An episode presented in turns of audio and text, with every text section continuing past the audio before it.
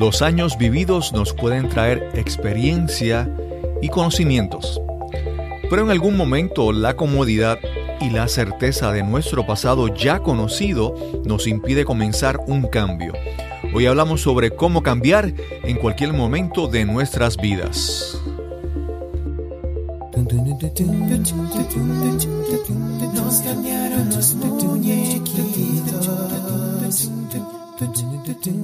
Mi nombre es Cristóbal Colón. Soy un comunicador, un bloguero, un podcaster.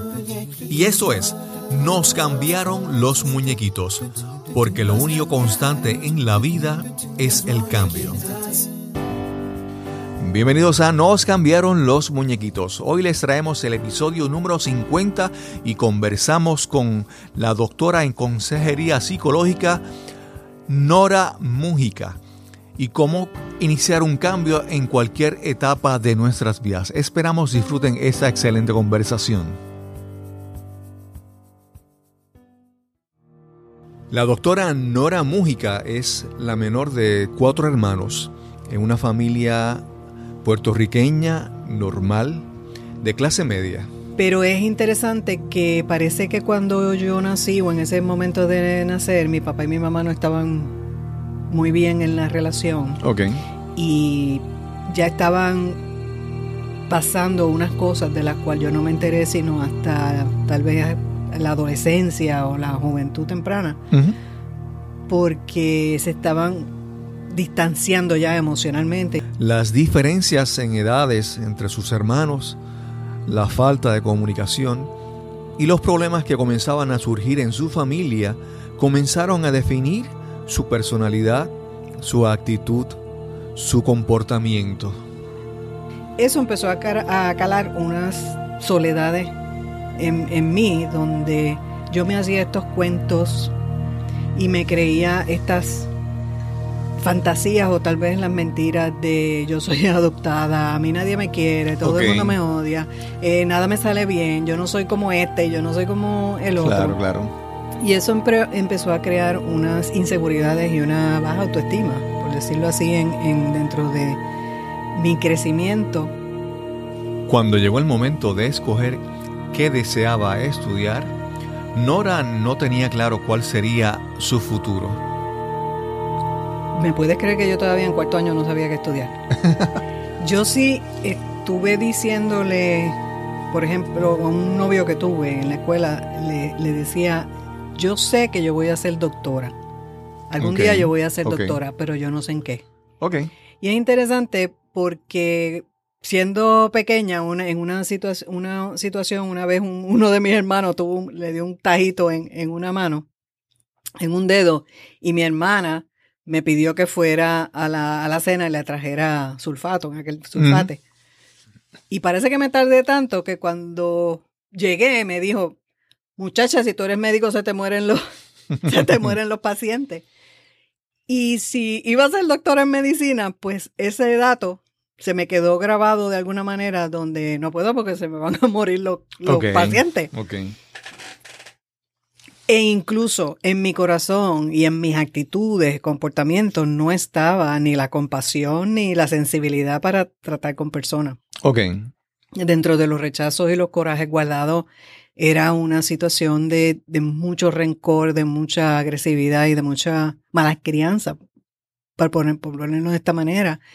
Eh, y siempre con el, la pajita en el hombro, respondiendo eh, y olvídate, eh, unas actitudes bien antipáticas. Sí, tus padres continuaban juntos. Mencionaste que habían comenzado unos este, problemas, pero... Muchachos, cuando cumplí los 13 años, a los 9 se separaron. Cuando yo tenía 9 años se separaron y a los 13 años se divorciaron. Gracias a Dios, pues mantuve conexión con ambos porque mi mamá y mi papá se mantuvieron siendo amigos, o por lo menos se podían ver en, los sitios. Claro, claro aunque cada uno luego tuvo sus propias parejas, pero siempre hubo esa disponibilidad de uno o del otro dentro, aunque no hizo gran diferencia porque es un padre presente y emocionalmente ausente y una madre con cuatro hijos al que tenía que echar para adelante con muchas ¿verdad? dificultades y, y rencores por lo que había sucedido. Claro. Y ella tener que valerse por sí misma profesionalmente, pues también estaba muy ocupada en su propia vida. Ok. Pero no me dijiste que finalmente que estudiaste. Me fui a estudiar contabilidad, a pesar de que quería estudiar gerencia, otra vez dirigido hacia las personas, interesantemente. Me fui a estudiar contabilidad, estuve cinco años para hacer un bachillerato, Que normalmente se hacen cuatro.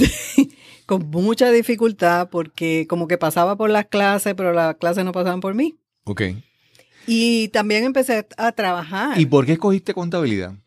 Porque Si no sabías hasta ese momento que ibas a estudiar, ¿cómo eh, tomaste la decisión? Bueno, primero porque no sabía lo que iba a estudiar. Después dije que era gerencia y mi mamá dijo que era contabilidad. Ok. Porque mi mamá es contable y mi papá era contable también. Así que había que estudiar contabilidad porque eso era lo que te iba a dejar dinero. Claro. Y no, no, no fui muy efectiva, pero tampoco fui, me fue muy mal profesionalmente. Estuve trabajando por lo menos los part-times que conseguía. Empecé a trabajarlos en, en oficinas de auditoría y relacionados con contabilidad. Y eso me ayudó a ir desarrollando la, la mentalidad administrativa, Ok. que todavía hasta hoy la sigo usando. Sí, es- esos son destrezas que, que son necesarias. Sí. definitivamente, para muchas cosas. Pero entonces, ¿cuánto tiempo trabajaste como contable? Como contable en ah, full time, a tiempo completo, nueve años Ok. en Sears. Pero entonces, ¿cómo ocurre eso de que, de que si habías estudiado contabilidad para complacer a, a tu familia y no tenías, y también primero porque no tenías claro qué era lo que querías hacer? O sea, había un vacío ahí y alguien ocupó y te puso una idea, Ujú, tu sí, papá, de Sí. que estudiaras contabilidad. Sí. ¿Cómo entonces surge el, el- e- ese cambio de decir, no, no, pero no quiero ser contable, no quiero trabajar en esto, quiero hacer otra cosa en mi vida? Hablamos sobre ese proceso, ¿cómo se da? Pues mira, ya te dije que cuando, cuando éramos chiquitos, mi prima y yo jugábamos a psicólogo, ¿verdad? Y yo era la cliente. Después quería estudiar gerencia, que tiene que ver más con las relaciones Claro, humanas que con contabilidad. En, en el 2000, en el 1986, eh, termino el bachillerato. Ya me había casado, llevaba cuatro años casada, pero mi marido decide ponerme el divorcio. Creo que básicamente porque no podíamos tener hijos y él, y él quería tener hijos. Algo Ok. pasó ahí. Todavía no lo entiendo bien. Pero fue la puerta donde me empezaron a cambiar los muñequitos en mi vida. Porque de tener un bachillerato en contabilidad, que era lo que se suponía que hiciera, de estar casada a- a- con un buen hombre y bien casada, eh, una estabilidad más o menos económica, pero mi mente no estaba bien.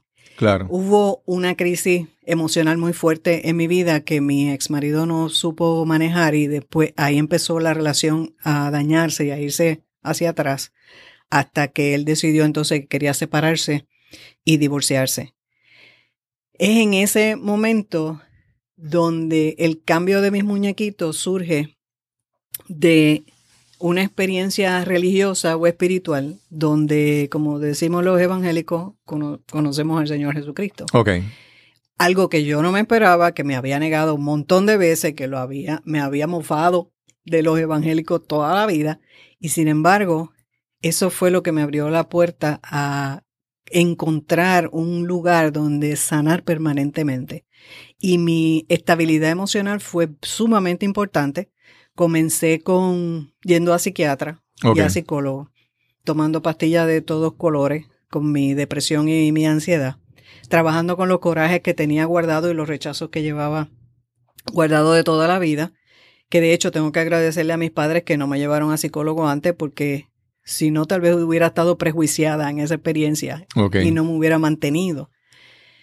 Junto con la experiencia de psicológica, vino entonces esa experiencia espiritual donde empecé a ir a la iglesia. Allí conocí a una muchacha que justamente tenía la misma edad mía y eso me estuvo bien curioso porque entonces ella empezó a servir de consejera espiritual a la misma edad mía. Ok. Ya, ¿cómo es posible que esta mujer que tiene la misma edad mía, me está ayudando a salir del hoyo.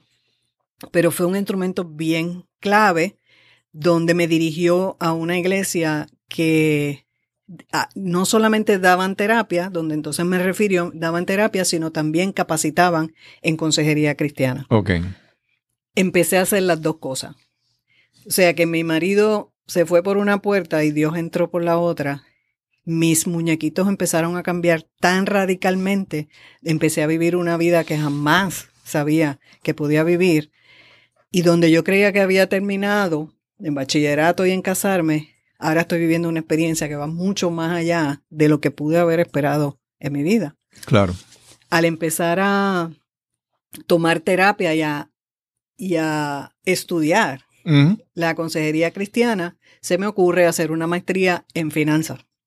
Por aquello de seguir por la Pensé a decir que, que hiciste el salto a la psicología. Exacto, vamos a quedarnos en el mismo sitio. Pero no se dio. No terminé ni el primer semestre porque lo que tenía que estudiar era psicología. Que yo creo que muchas veces pasa que aun cuando sabemos que no estamos bien, lo conocido, esa familiaridad, te impide dar, dar el salto. A, mí me ha pasado que yo eh, he tomado decisiones y digo, voy a hacer esto. Y cuando regreso, no lo hice, hice, hice, continúo haciendo lo mismo. Porque de alguna manera lo que, lo que es familiar tiene una, fuerza, una atracción que nos mantiene ahí. Sí. Es más que conformismo. Es esa familiaridad que nos lleva a, al estado o al lugar de comodidad. Sí, porque es que la alternativa a esa familiaridad es la incertidumbre. Entonces uno dice, uh, soltar esto y, y empezar en otra cosa nueva que no sé. Que eso causa mucha, mucha presión en, esa toma de decisiones. Así es. Y cuando yo entré, cuando le dije a mi familia que iba a estudiar psicología, que no se me rieron en la cara, pero la, expresión era interesante de ¿por qué psicología? Porque toda, la mayoría de la, de la familia se había ido por el área de administrativa, de administración. Y psicología era como que casi nuevo, ese tema era nuevo y me pusieron un question mark de, ¿tú estás segura de lo que te estás haciendo? Pero ya te digo, la fuerza del llamado de Dios hacia mi vida y a la vocación, aparte de esos pequeños lapsos que hubo en mi vida que me dirigían hacia eso, mi determinación era, no voy a mirar para atrás, esto es lo que yo tengo que hacer. Okay. Al punto de llegar a un doctorado. Y entonces te lanzaste lleno a los estudios. Ese proceso de estudio te ayudó en tu proceso también de crecimiento, en tu proceso de sanación, ¿habla? ¿Sabes que es importante la academia y tener tal vez el título? Porque en Puerto Rico los títulos llaman mucho la atención. Claro, claro. Y sobre todo si vas a, dar consejería, más vale que tengas una licencia. Así que eh, una un paso estratégico y sabio fue desarrollarme en un título con, para poder tener una licencia y poder ayudar. Es un tipo de validación, vamos a decirlo de esa manera. Y ayudar más allá de la iglesia, poder salir a las diferentes partes. Pero mi experiencia mayor fue la, la experiencia espiritual de la consejería cristiana, donde poder unir o integrar el espíritu, el alma y el cuerpo. Ok fue lo que me ayudó a ver que en los libros de psicología hay mucha teoría, pero el área espiritual trasciende lo que vemos y nos me ayudó a mí a ir al corazón de la persona y no quedarme simplemente en la mente y en lo que los libros dicen. Claro. Creó en mí una sensibilidad que le llamo don, eh, donde puedo ir más allá de la lectura para hacer las preguntas más difíciles de manera que la persona pueda verse a sí misma y encontrar esa respuesta para que cambie su propio muñequito. Pero tú hablabas hace un momento de que eras eh, agresiva, era eh, difícil, que no tenía tacto o sensibilidad para atender a las personas. ¿Cuándo te diste cuenta de que estaba ocurriendo ese cambio? en, en detener estas destrezas en relacionarse, en relacionarte con otras personas? ¿Cómo, ¿Cuándo te diste cuenta de que algo estaba ocurriendo a un nivel marcado? Fue un proceso, porque en la medida en que fui sanando, al ir sanando, llámese perdonar, soltar, aceptar, amarme a mí misma, eh, notar que yo no sé eh, y aceptar que yo no tengo el control ni de la gente ni de lo que ocurre a mi alrededor, de la único control que yo tengo es de mi propia vida.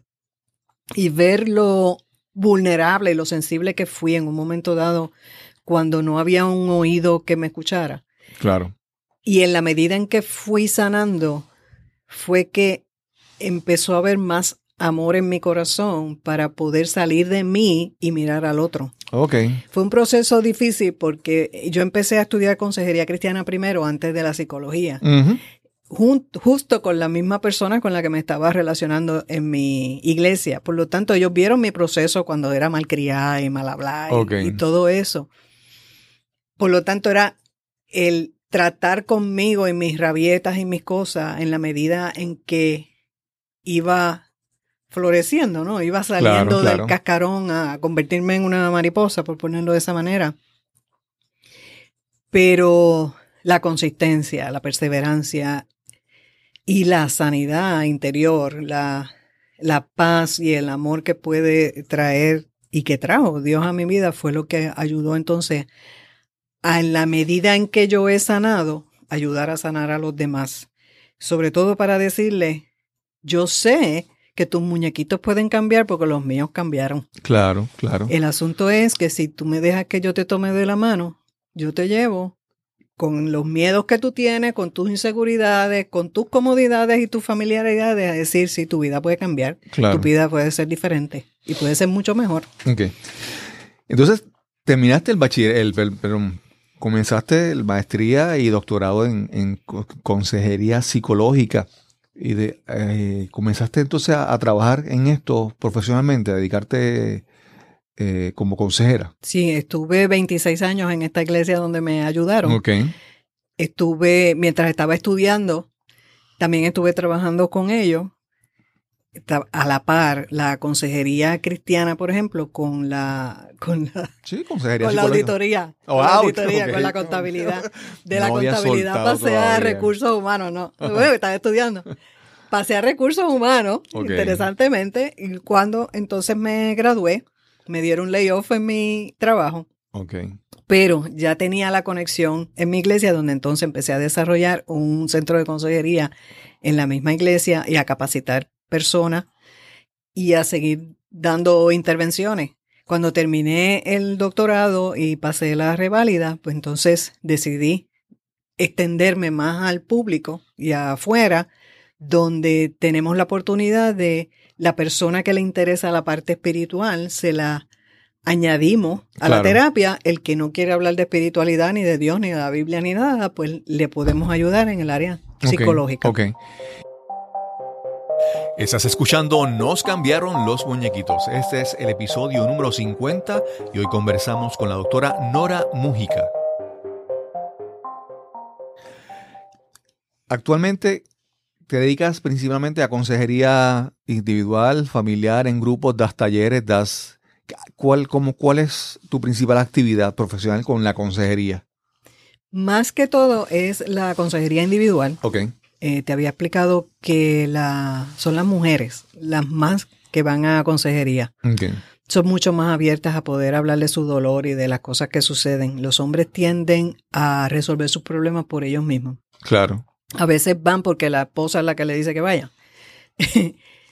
Sin embargo, cuando un hombre decide ir a consejería, es mucho más abierto y mucho más honesto. Claro. Con, en, en su intervención porque quiere sacarle el jugo que las mujeres. Las mujeres como que se pasean un poco con sus mentiritas y sus cosas. Claro, claro. Pero el hombre va directo al grano. En la forma en que son criadas las mujeres, ¿verdad? Eh, comparten más con sus amigas, hablan más y, hay una, una intimidad, una cercanía entre las mujeres, entre sí, que no sea entre los hombres. Entre los hombres...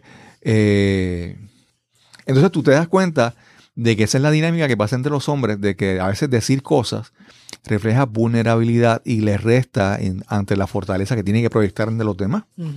Por eso a los niños le dicen de pequeños que los niños, los hombres, los hombres no lloran.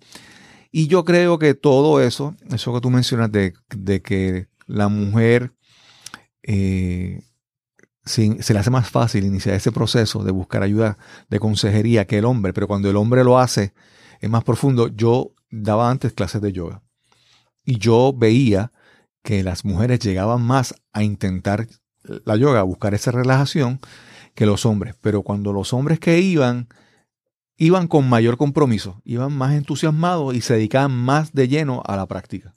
El hombre va más directo a los resultados. Claro. Y por lo tanto no puedo perder tiempo. Si me metí en esto, vamos, dale. Claro, vamos A hacer. Sí, ya, ya tumbé la barrera, ya pues vamos a, vamos de pecho, ¿verdad? Mm, así es. Y eso es, es, a veces es una, eso, eso que decimos, a veces yo pienso, tú me puedes aclarar sobre eso con, mucha más experiencia que tiene.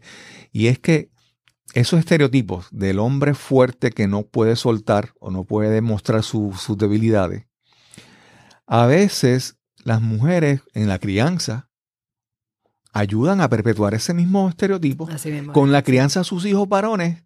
Saben, saben lo, lo, malo que hacen los hombres, pero lo, a la vez que lo critican, lo perpetúan con la crianza de sus hijos. O se echan la culpa ellas mismas. Sí. Porque fue yo lo provoqué. Claro. Pero déjame decirte un, un secreto de consejería de hombre. Ok. Generalmente van porque tengo problemas en el trabajo, tengo problemas con el jefe, no me estoy ganando lo que necesito. Algo pasa que no puedo trascender, que no puedo ser todo lo que yo quiero ser. Ok. Entonces, generalmente, a menos que la esposa lo lleve porque hay una situación de relación, eh, si van por su cuenta es eso. Es un asunto laboral, es un asunto profesional que no estoy dando el grado.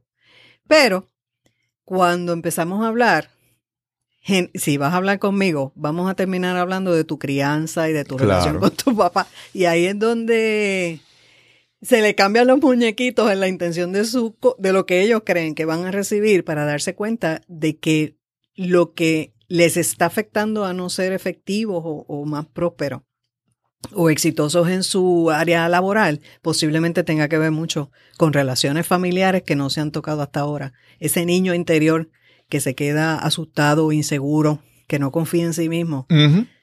Y ahí es donde se pone la cosa interesante. Esa historia de que, esta la he visto tantas veces, la historia de que el hombre dice, no, no, yo no voy para un psicólogo porque eso, eso es para loco. Yo no voy porque eso es para loco. Y entonces, realmente, eso es como que romper esa barrera, eso, eso, esos mitos.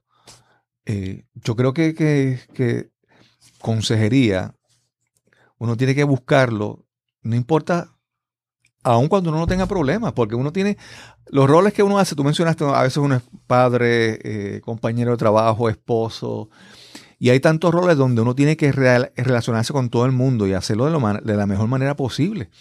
Si tú no te relacionas bien, posiblemente en tu trabajo tampoco tengas éxito. Si tú eres un pesado, un agriado, un agresivo, tienes problemas en y entonces eh, la, consejería, yo a veces la veo como que es buena aun cuando no hay problema. Yo creo que mucho tiene que ver la lo que te había mencionado antes de que la psicología se va por el libro. Y al no ser efectivo, porque he tenido muchas personas que han ido a mí como última alternativa, porque ya fueron como a cinco o siete psicólogos anteriores y no le ha dado resultado. El irnos por el libro no necesariamente nos va a ser efectivo, porque vamos a tratar el exhibit A, el exhibit B, el capítulo 4 o lo que sea, versus entrar al corazón de la persona y hacer las preguntas pertinentes para que la persona termine viéndose a sí mismo. Y fue una de las cosas que me enseñaron primeramente en la consejería cristiana fue eso. Nosotros somos un espejo y lo único que hacemos es rebotarle para atrás lo que la persona te está diciendo. Y al ser el eco de esa persona, la persona se escucha y entra en su propia eh, conciencia de lo que está haciendo y diciendo. Y lo demás es nosotros llevarlos o llevar, eh, el consejero, llevarlo a salir de ahí. Porque todas las personas que van a consejería saben lo que les pasa, con quién les pasa, por qué les pasa y lo que les está pasando. Claro. Lo que no saben es salir de ahí. Claro. Y ahí es donde la, eh, el dominio y el, y el mastering, el, la destreza del consejero de ayudarle a caminar hacia el otro lado, hacia el éxito. Sí. Es donde estamos nosotros. Te pregunto, ¿tú has estudiado coaching o algo así? Suena eso, ¿verdad? sí, es que he tenido varios coaches aquí y, el concepto del coaching es básicamente la pregunta precisa. No es lo que tú vas a decir, no es, la, no es el consejo, no es la, es la, la, la pregunta apropiada que va a hacer que tú te cuestiones y tú mismo descubras lo que tienes que hacer, ¿verdad? Gracias a Sócrates tenemos esa, esa técnica. Eso le digo yo a mis estudiantes, porque soy profesora también eh, de psicología y consejería, y le digo, no es tanto hablar, el consejero no demuestra todo lo que sabe, sino que tienes que aprender a escuchar y entrar en la vida de la otra persona para entender lo que está viviendo, para ayudarlo a salir de ahí a vivir otra vida. Claro, eso es que eso te quería preguntar ahora, de la parte de que ahora habíamos hablado del, del, del tipo psicólogo que es el tipo por el libro, por los casos que ha estudiado, por, por lo que dicen los, últimos estudios científicos, psicológicos. Pero también hay, hay el, el, tipo psicólogo que desarrolla esta intuición de, de, de, poder leer de manera clara a la persona, ¿verdad? Lo que proyecta, lo que dice, lo, lo que no dice. Eh, y tú mencionaste de que tú has desarrollado esa, esa capacidad, de verdad, de, Yo creo que Dios me la regaló. Esa, esa intuición. yo no lo pude haber creado jamás con toda esa teoría que te dije. Pero entonces vemos todavía esa, ese tipo de, de, de consejero psicólogo, ¿verdad? De que es el, el que se, el, ¿verdad? El, que no es tan efectivo con las personas. Sí. Y como todo en la vida, yo siempre digo que por ejemplo, tú vas a un médico, es bien importante cómo tú te sientes con ese médico. Que tú sientas que tú puedas preguntarle o presentarle, hablarle de tus cosas, por ejemplo, de tus síntomas, y que él te escucha bien. Si no hay esa química, si no hay esa conexión, búscate otro.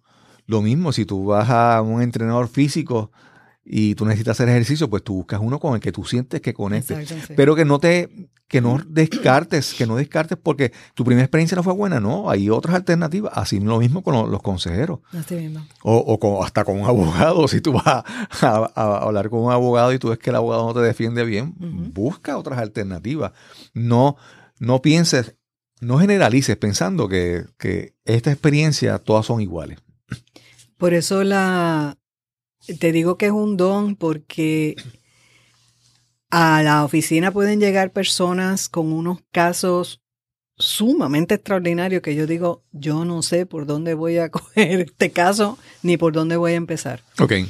Y sin embargo, haciendo las preguntas correctas o teniendo información o tal vez llenando algunos papeles, algunos ejercicios, pero dejando que la persona se exprese en lo que ha sido su vida, me prepara para la con las preguntas correctas. Claro. Para ayudarme por dentro a ir montando el esquema de lo que está sucediendo y hacer una historia de lo que me está diciendo detrás de sus palabras. Claro, claro. Para luego entonces traérselo a la persona y decirle, ¿es esto lo que me estás diciendo? Lo único que se lo pongo en un tono psicológico, emocional. Claro. Que está detrás de lo que me está diciendo y la efectividad de esa técnica y los resultados que he tenido, ya llevo 33 años en esta, wow.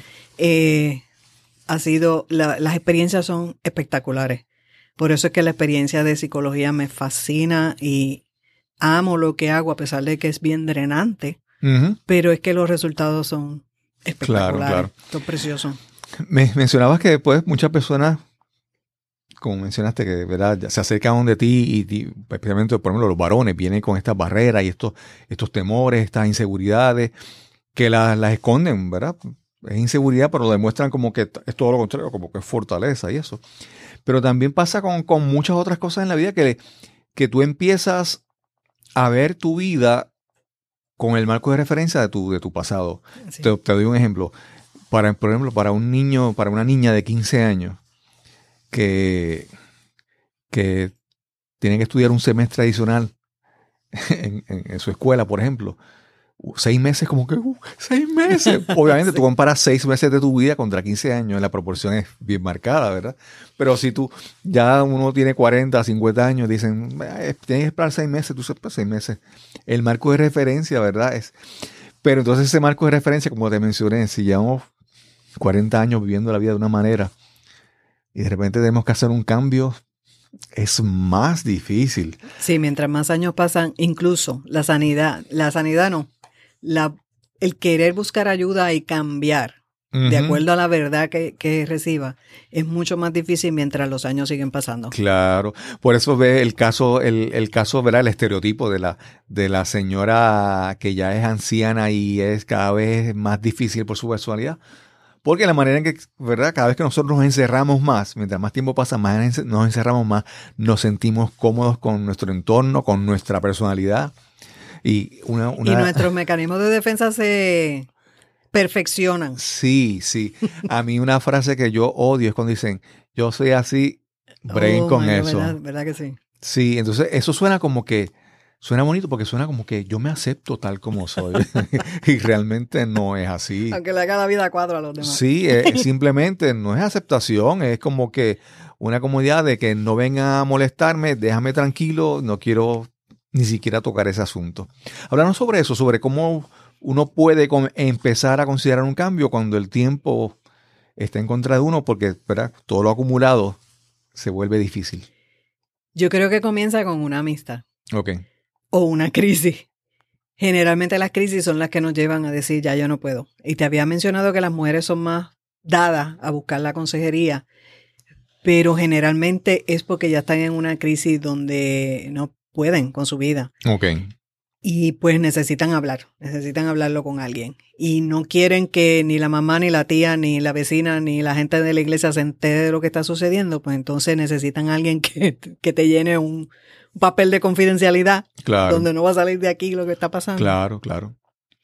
Y, eh, y se permiten entonces ser vulnerables para decir, ya, o sea, no sé qué más hacer con mi vida. Claro. En el, eh, en el caso de las crisis, hay otra área también donde hay personas, tal vez entre los veintitantos y, antes de los cuarenta, que quieren ser mejores personas. Ok, ok. Y entonces van a la consejería no necesariamente buscando sanidad, sino un coach, Claro. Un, un llévame de la mano, dirígeme, disipúlame, eh, críame, en cierta manera, porque es que no he tenido con quién hablar, nadie me ha Quieren que sea un GPS, que lo lleve paso a paso. Eh, porque he caminado sola, he metido la pata muchas veces y no tengo dirección y necesito a alguien con sabiduría, con conocimiento que me diga cómo yo salgo de esto y cómo cambia mis muñequitos para mejor. Claro.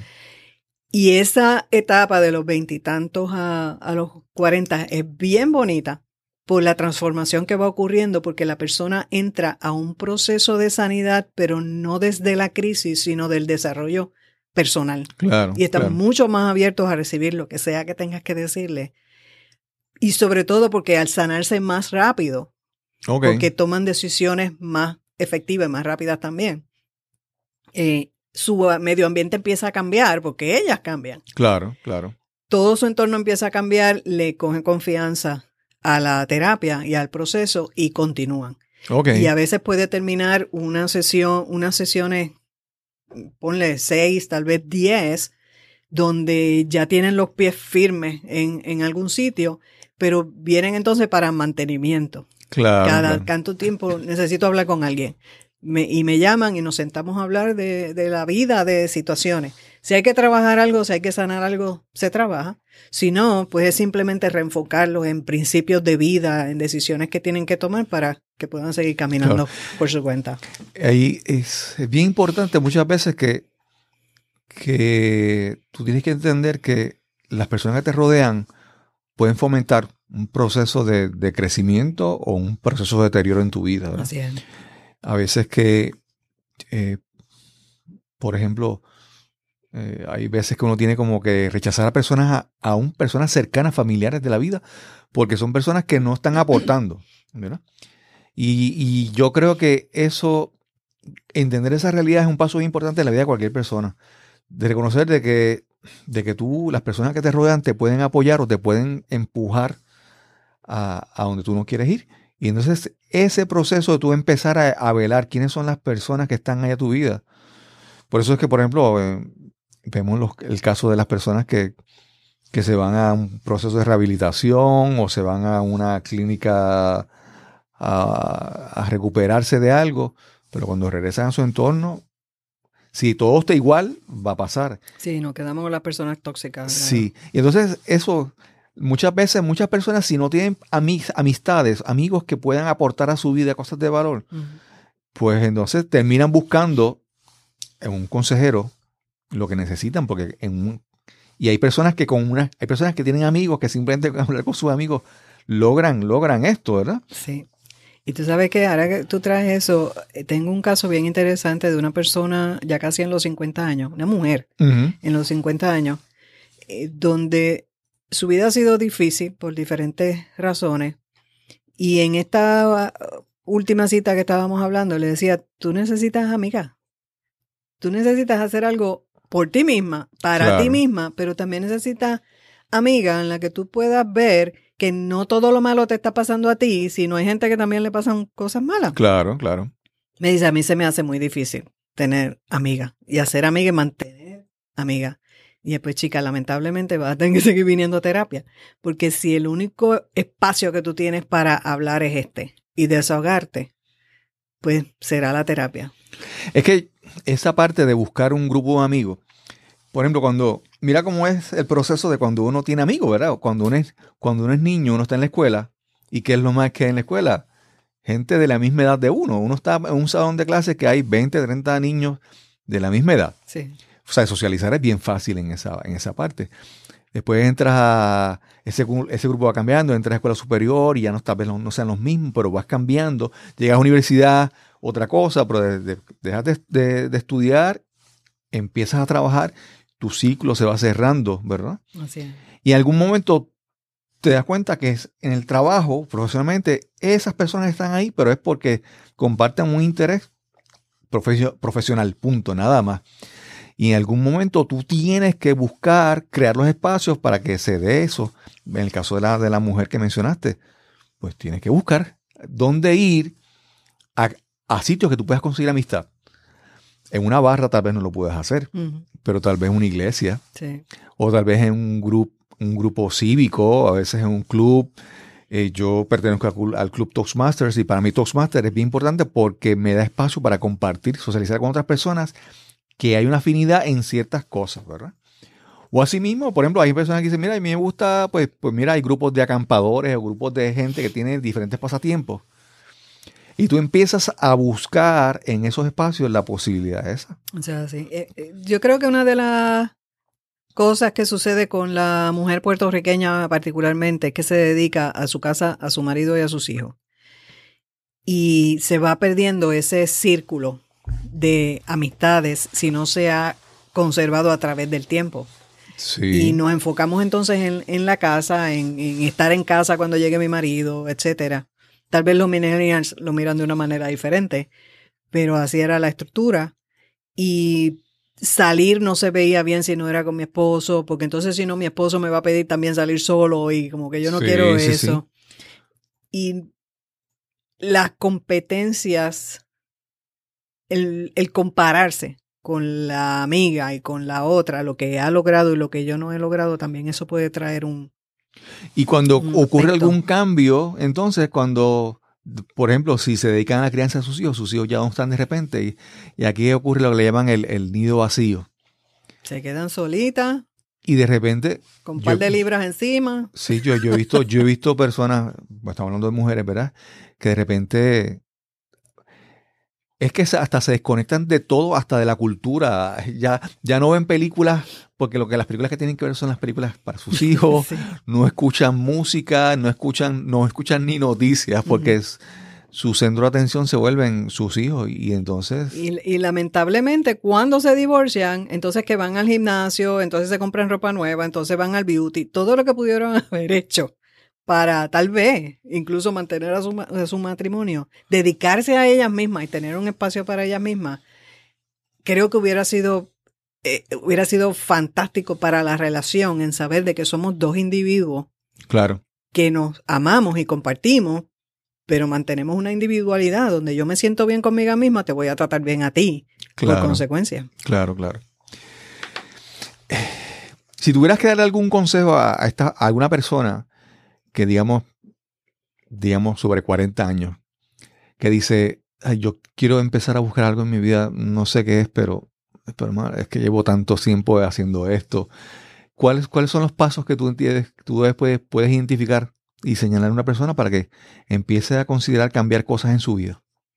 Primero que nada, tiene que detener el tren de vida que lleva y darse tiempo para escuchar las voces que están allá adentro que le están diciendo algo no está bien, en lugar de llenarlo con actividades y con cosas o con relaciones que no, que, que- que no funcionan.